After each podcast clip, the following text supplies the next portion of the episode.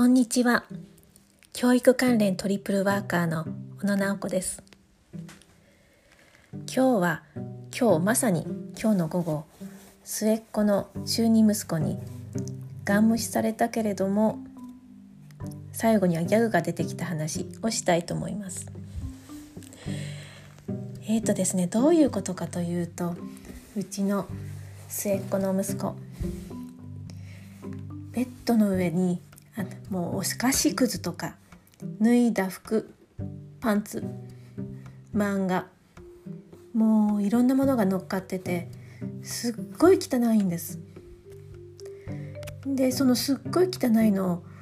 注意したりまたね着た服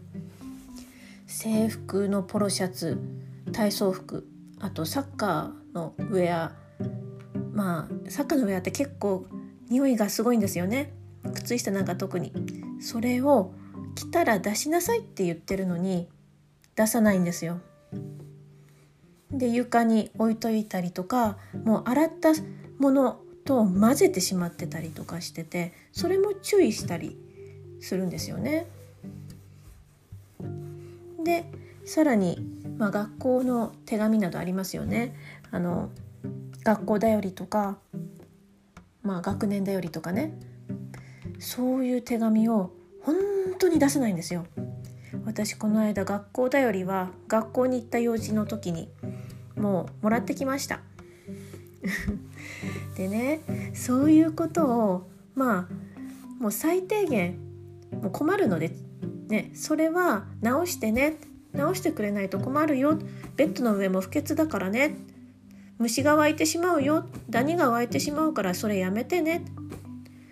服もずっと洗わないで置いとくと匂いが取れなくなったり汚れが取れなくなったりするから来たら出してね。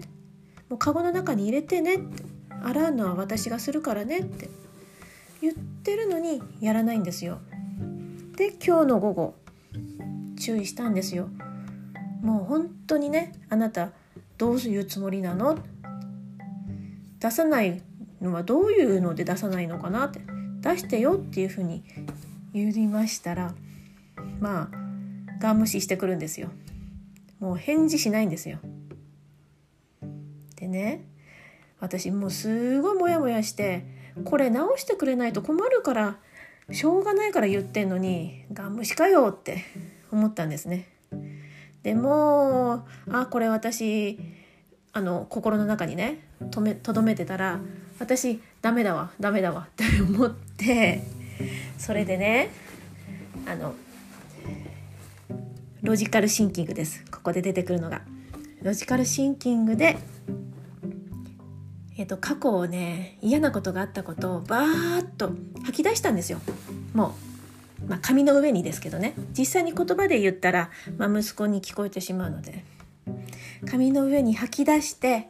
で「そうだよねそうだよねこんなことあったよねまあ私こう思うよね」っていうことを全て認めたんです、まあ、内省した感じです。そうしたらね私の中から ギャグが出てきたんです。なんかねえっと一人で笑ってしまいましたが私ねもう手紙を出さなかった息子のことをもう鳩でも手紙渡すのに っていうことをね紙の上に書いてたんですよ。鳩でも渡すわって 手紙。でそれをね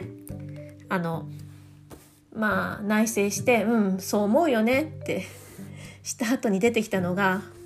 「あんたヤギですか?」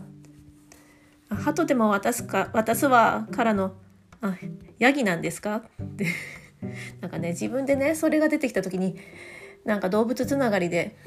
なんかこんなん出てきてちょっとプって笑えてきたんですね。まあもうそれでなんかモヤモヤとかイライラが、まあ、問題解決したわけじゃちっともないしで、まあ、解決するめどがついたかっていうとそれもないしねだって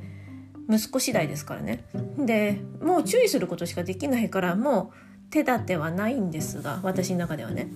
けどもうヤギですか？ヤギですか？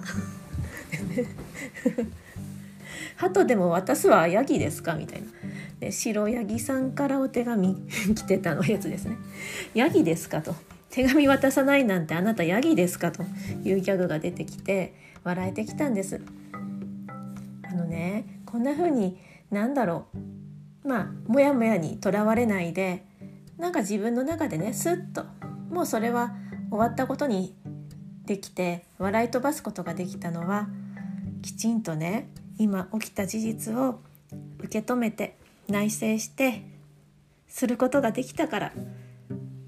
だと思ってます。ね、これね心理学の方法なんですよ。ね、まあ今日は末っ子息子にガン無視されたけどまあ最後にはギャグが出てきて終わりましたっていうお話でした。今日も聞いてくれてありがとうございました。また聞いてくださいね。ではまた。